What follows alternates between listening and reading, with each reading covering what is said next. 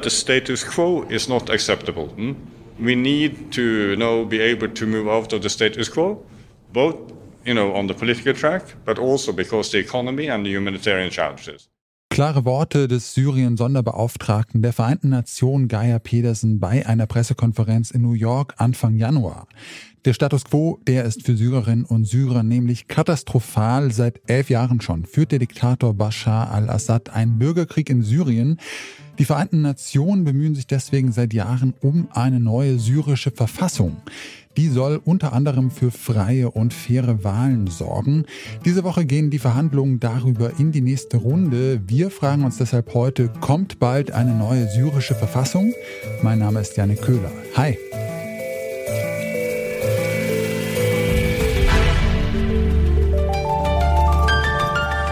Zurück zum Thema.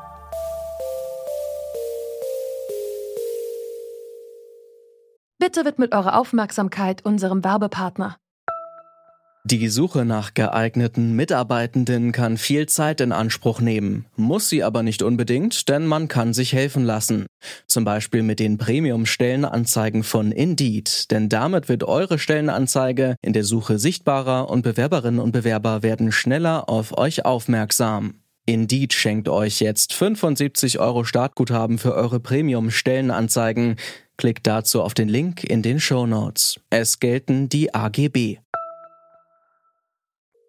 Zum siebten Mal seit dem Beginn des Bürgerkriegs finden diese Woche Gespräche über eine neue syrische Verfassung in Genf statt. Dort sitzt nun ein syrisches Verfassungskomitee am Verhandlungstisch zusammen mit dem Syrien-Sonderbeauftragten der Vereinten Nationen Gaia Pedersen. Aber warum mischen sich die Vereinten Nationen überhaupt in die syrische Politik ein und welche Rolle nehmen sie dabei ein? Meine Kollegin Anna Stöckbauer hat für uns die Hintergründe dieses Treffens einmal aufgedröselt. In den Vereinten Nationen, das sagt ja schon der Name, sind fast alle Staaten der Welt zusammengeschlossen. Gemeinsam sind sie dafür da, den Weltfrieden zu wahren. Das ist natürlich keine leichte Aufgabe. Droht der Frieden in der Welt durch ein Land in Gefahr zu geraten, dann haben die United Nations, kurz UN, einige Werkzeuge, um Druck auszuüben. Der Sicherheitsrat der Vereinten Nationen kann dafür Resolutionen verabschieden. Das Wort kommt aus dem Lateinischen und bedeutet Beschluss oder Entschließung. Hält sich ein UN-Mitgliedstaat nicht an eine solche Resolution, drohen Strafen. Anders gesagt, UN-Resolutionen sind völkerrechtlich bindend. Für Syrien hat der UN-Sicherheitsrat schon vor mehr als sechs Jahren eine Resolution verabschiedet. Sie soll Frieden bringen, zum Beispiel durch eine neue Verfassung. Ein syrisches Verfassungskomitee soll dafür sorgen, dass endlich faire und vor allem freie Wahlen möglich sind. Es besteht zu gleichen Teilen aus Vertretern der Assad-Regierung, aus Mitgliedern der Opposition und aus der syrischen Bevölkerung. Gemeinsam sollen sie eine neue Verfassung ausarbeiten. Das fertige Papier soll dann durch eine Volksabstimmung bestätigt werden. Die Idee klingt erstmal gut, aber bringen die Verhandlungen über eine neue syrische Verfassung tatsächlich etwas, um die Lage in Syrien zu verbessern? Darüber habe ich mit Bente Scheller gesprochen. Sie ist eine Ostexpertin bei der Heinrich-Böll-Stiftung. Ich habe sie zuerst gefragt, warum die syrische Verfassung überhaupt überarbeitet werden muss. In der Tat hat das Land eine Verfassung und die ist auch gar nicht so schlecht, wenn Sie sich den Text angucken. Da steht vieles drin, was man auch so von einem Staat erwarten würde, von einer Demokratie und einem Rechtsstaat. Und deswegen gibt es jetzt nicht als Hauptproblem die Verfassung, aber als das einzige Problem, was man im Moment in der Lage ist anzugehen. Sie werden ja auch beim Blick auf diese zitierte UN-Resolution von 2015 gesehen haben, die umfasst eigentlich sehr viel mehr. Da ist das hier nur ein Element. Bei allen anderen Dingen hat es bislang keine Fortschritte gegeben. Und deswegen ist das jetzt so der kleine Brocken, den man hat herauslösen können. Daran arbeitet man, anstatt die größeren Probleme anzugehen. Aber wenn Sie sagen, dass die jetzige Verfassung Syriens gar nicht so schlecht ist, was soll denn dann in der neuen Verfassung anders oder besser gemacht werden? Da gäbe es sicherlich einige Dinge zu berücksichtigen, damit es eine gerechtere Verfassung für alle Bürgerinnen und Bürger wird. Aber wie gesagt, eigentlich ist das nicht das Hauptproblem, sondern die Missachtung der Verfassung durch das Regime. Und da ist eben auch natürlich ein Problem dieses Komitees. Es macht kaum Fortschritte. Es tagt seit Jahren, ohne einen nennenswerten Aspekt erreicht zu haben. Bei der letzten Runde konnten sie sich ja noch nicht einmal auf Prinzipien der Verfassung einigen, was nun wirklich schon sehr am Anfang eigentlich stattfinden müsste. Das äh, Komitee, das diese Verfassung erarbeiten soll, das besteht ja aus äh, drei Gruppen, Vertretern der Assad-Regierung, äh, Vertreter der Opposition und äh, der Zivilbevölkerung, also Gruppen, die sich in den äh, vergangenen Jahren ja gegenseitig bekämpft haben. Kann man denn da jetzt äh, überhaupt erwarten, dass die irgendwie konstruktiv sich zusammensetzen und eine neue Verfassung ausarbeiten? Wenn Sie sich die Konfliktkonstellation anschauen, ist es natürlich extrem schwierig, denn im Wesentlichen ist es ja kein Bürgerkrieg, bei dem gleichgewichtig Gruppen gegeneinander kämpfen, sondern es ist ganz wesentlich ein Krieg des Regimes gegen die eigene Bevölkerung. Das sitzt also in einer deutlich überlegenen Position hier am Verhandlungstisch. Das macht es natürlich schon schwierig, daran zu glauben, dass eine Verfassung für tatsächlich alle dabei herauskommen kann. Schwerwiegender ist aber natürlich genau diese Kriegskonstellation.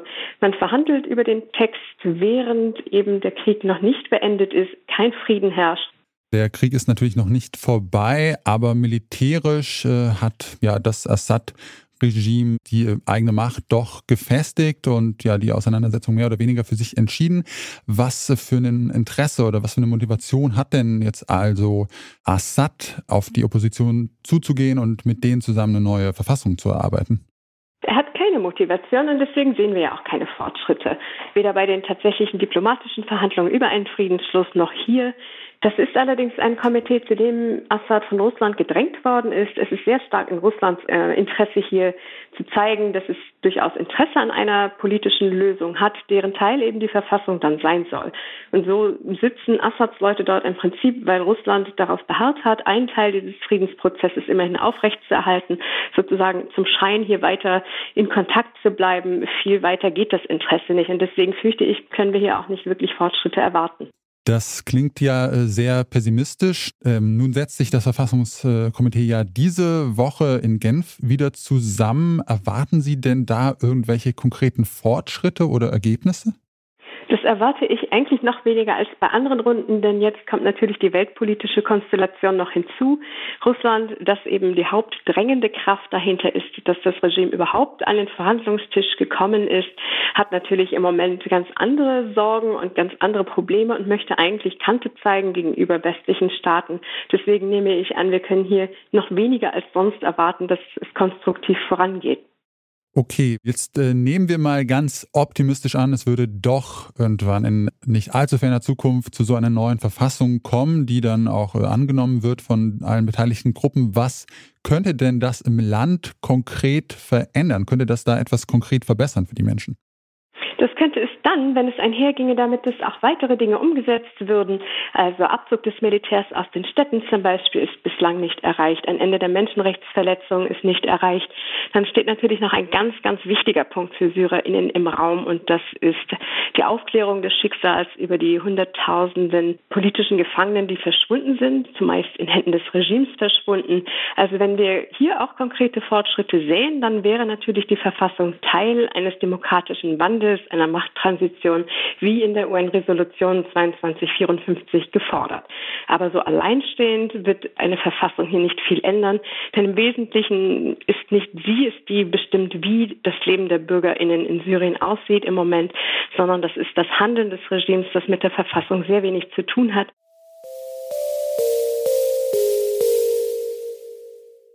Wird es also bald eine neue syrische Verfassung geben?